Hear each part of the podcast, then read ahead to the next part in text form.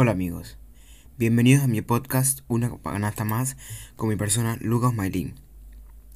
Recuerden que me pueden seguir en mi página de Instagram arroba una canasta más pod para que te enteres de las últimas noticias de la NBA y no te pierdas el próximo episodio. Bueno, en el episodio de hoy hablaremos de varias cosas. Haremos sobre los últimos partidos del comienzo de la NBA que comenzó este 30 de julio, la última hora de la NBA y más. Bueno, comencemos con los partidos que han ocurrido en la NBA. A partir de el 30 de julio. El partido que abrió la NBA fue Utah Jazz contra New Orleans Pelicans. Fue un partido bastante bueno. Donovan Mitchell, Mike Conley contra Brandon Ingram y Zion Williamson. Eh, quedó 106 a 104 a favor de los Utah Jazz. Y el partido de la noche fue Los Ángeles Lakers contra Los Ángeles Clippers. 101 a 103 a favor de los Lakers con una increíble actuación de LeBron James ofensiva y defensivamente al final del partido. Después, el día siguiente, Orlando Magic contra Brooklyn Nets. 128 a 118 a favor de los Magic. Después, Memphis Grizzlies contra Portland Trail Blazers. 135 a 140 a favor de los Blazers. Un partido que acabó en tiempo extra. En mi opinión, un partido muy muy bueno. Uno de los mejores partidos hasta ahora desde el reinicio de la NBA. El, el 30 de julio un partido que casi todo el tiempo lo tuvo Grizzlies y al final Trail Blazers se, se pudieron llevar el partido, un muy buen partido en mi opinión. Después, Phoenix Suns contra Washington Wizards. 125 a 112 a favor de los Suns. Celtics contra Bucks después. 112 a 119 a favor de los Bucks. Un partido que estuvo muy bueno el resultado ya lo sabía, era, bueno, no lo sabía, pero era casi obvio que los Milwaukee Bucks iban a poder ganarle a los Celtics, aunque los Celtics sean muy buenos. Los Milwaukee Bucks son el mejor equipo de la NBA para muchos y en mi opinión lo son. O uno de los mejores. Después, Kings contra Spurs, 129 a 120 a favor de los Spurs. Un partido interesante. Eh, no fue lo para esperarse, no fue lo mejor. No fue mejor que Portland contra Grizzlies, no fue mejor que Lakers contra Clippers, pero fue un partido que si quieres pasar el tiempo y no tienes nada que hacer y estás aburrido, puedes verlo y te, te gusta. Y el partido de la noche Houston Rockets contra Dallas Mavericks. En mi opinión, este iba a ser un partido muy bueno y así lo fue. 153 a 149 terminaron ganando los Rockets en tiempo extra gracias a una jugada de Robert Covington para llevar a su equipo al tiempo extra y poder ganarle a los Mavericks. Después, Miami Heat contra Denver Nuggets. 125 a 105 a favor de Miami Heat. Un partido bastante bueno que muchos sabíamos que el partido iba a ser muy bueno. Son dos equipos bastante buenos, pero en mi opinión yo pensaba que el partido iba a estar más reñido porque de 20 puntos nunca me lo esperé. Después Utah Jazz contra Oklahoma City Thunder. No me esperaba que este partido terminara así, porque pensaba que iban a ganar los Utah Jazz, pero ganaron los Oklahoma City Thunder 110 a 94. Después, New Orleans Pelicans contra Los Ángeles Clippers. 103 a 126 a favor de los Clippers. Un partido bastante bueno que por un tiempo los Lakers, los Clippers estuvieron ganando por más de 30 puntos eh, era de esperarse porque los Lakers son un equipo muy los Clippers son un equipo muy bueno y los Pelicans un equipo que ni siquiera está en playoffs cuando los Clippers están de segundos. Después, Philadelphia 76ers contra Indiana Pacers. 76ers en mi opinión si van a llevar el partido, pero se llevaron los Pacers. También un equipo muy bueno, con Sabonis, Brogdon y todo el equipo.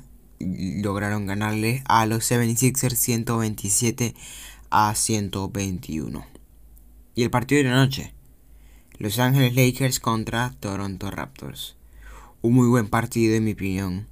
Antes de que el partido comenzara. Quedó 107 a 92 por sorpresa ganando los Raptors. Un partido muy bueno, de de Pascal Siakam, LeBron James, todos los jugadores, pero no fue suficiente para vencer a Nick Nurse y los Raptors. Después, Washington Wizards contra Brooklyn Nets. 110 a 118 a favor de los Nets. No hay tanto que opinar este partido, un partido normal.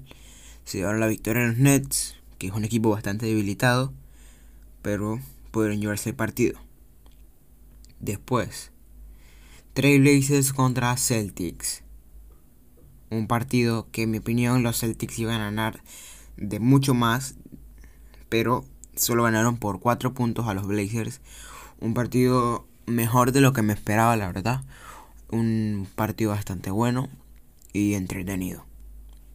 Después, Spurs contra Grizzlies. 108 a 106 a favor de los San Antonio Spurs. En verdad no me esperaba que los Grizzlies volvieran a perder porque ya perdieron contra los Trailblazers en un muy buen partido. Pero ahora cuando más necesitan asegurar su plaza de playoff los Grizzlies es que están perdiendo partidos importantes que los pueden hacer salir de esa octava plaza. Después, Kings contra Magic. 116 a 132. Después, Milwaukee Bucks contra Houston Rockets. Creo que muchos o casi todos nos esperábamos una victoria asegurada de los Milwaukee Bucks. Pero no, los Houston Rockets vuelven a sorprendernos como cuando nos sorprendieron con los Dallas Mavericks, porque para muchos eso lo ganaba Mavericks y le ganaron a los Milwaukee Bucks 120 a 116 en un muy buen partido defensivo. Supieron parar a, a Giannis Antetokounmpo cuando lo necesitaban. Metieron muchos triples y se llevaron la victoria. Y el último partido, Dallas Mavericks contra Phoenix Suns, 115 a 117. Vuelven a perder los Mavericks cuando lo necesitan. 117 a 115 muy buena actuación de Devin Booker, Ricky Rubio con esos pases. 117 a 115. Un resultado que la verdad yo no me esperaba porque en mi opinión los Mavericks tenían una victoria casi asegurada. Bueno, vamos con la última hora de la NBA. Los Golden State Warriors quieren a Aaron Gordon. Los Warriors están interesados en la estrella de los Orlando Magic, Aaron Gordon. En mi opinión, si lo llegas a firmar, puede ser una buena adquisición junto con Clay Thompson, Draymond Green y Stephen Curry. Pero si tienes la oportunidad de fichar un mejor jugador, yo te recomendaría que lo hicieras y que firmaras a otro gente libre.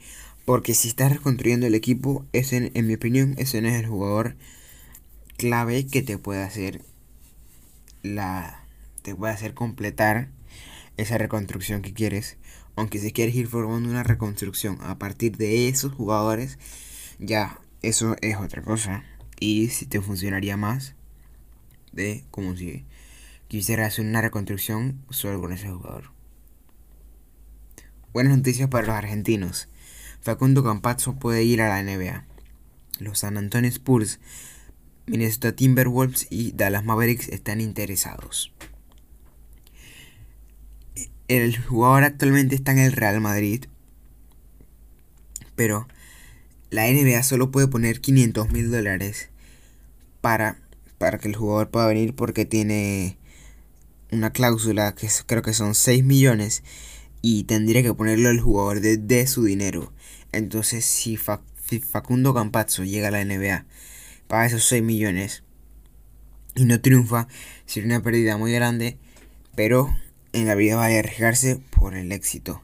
Quién sabe si Campazzo llega a uno de estos equipos y es como un segundo Manu Ginobili y triunfa increíblemente en la NBA, como ya lo han hecho más argentinos en esta liga.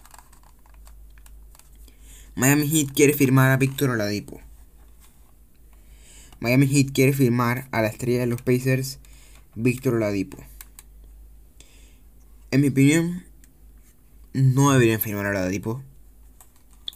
Porque ya tienen a Kendrick Nunn, a Tyler Hero y a Jimmy Butler en esa posición. Y no es un jugador que tampoco te vaya a marcar la diferencia. No es un jugador que se anota 50 puntos por partido. Y si quieres llevar a los Miami Heat que van por buen camino a un anillo, yo en mi opinión, Víctor Oladipo no es el correcto. Aunque si lo quieres firmar para empezar una reconstrucción más de la que ya tienes, es diferente, pero yo no cambiaría a Víctor Oladipo por Kendrick Nunn. Bueno, y esto ha sido todo por hoy. Espero que les haya gustado. Recuerden que me pueden seguir en mi página de Instagram para que te enteres de todo. Ahí estoy posteando noticias, de partidos, eh, highlights y todo. Y bueno, hasta la próxima.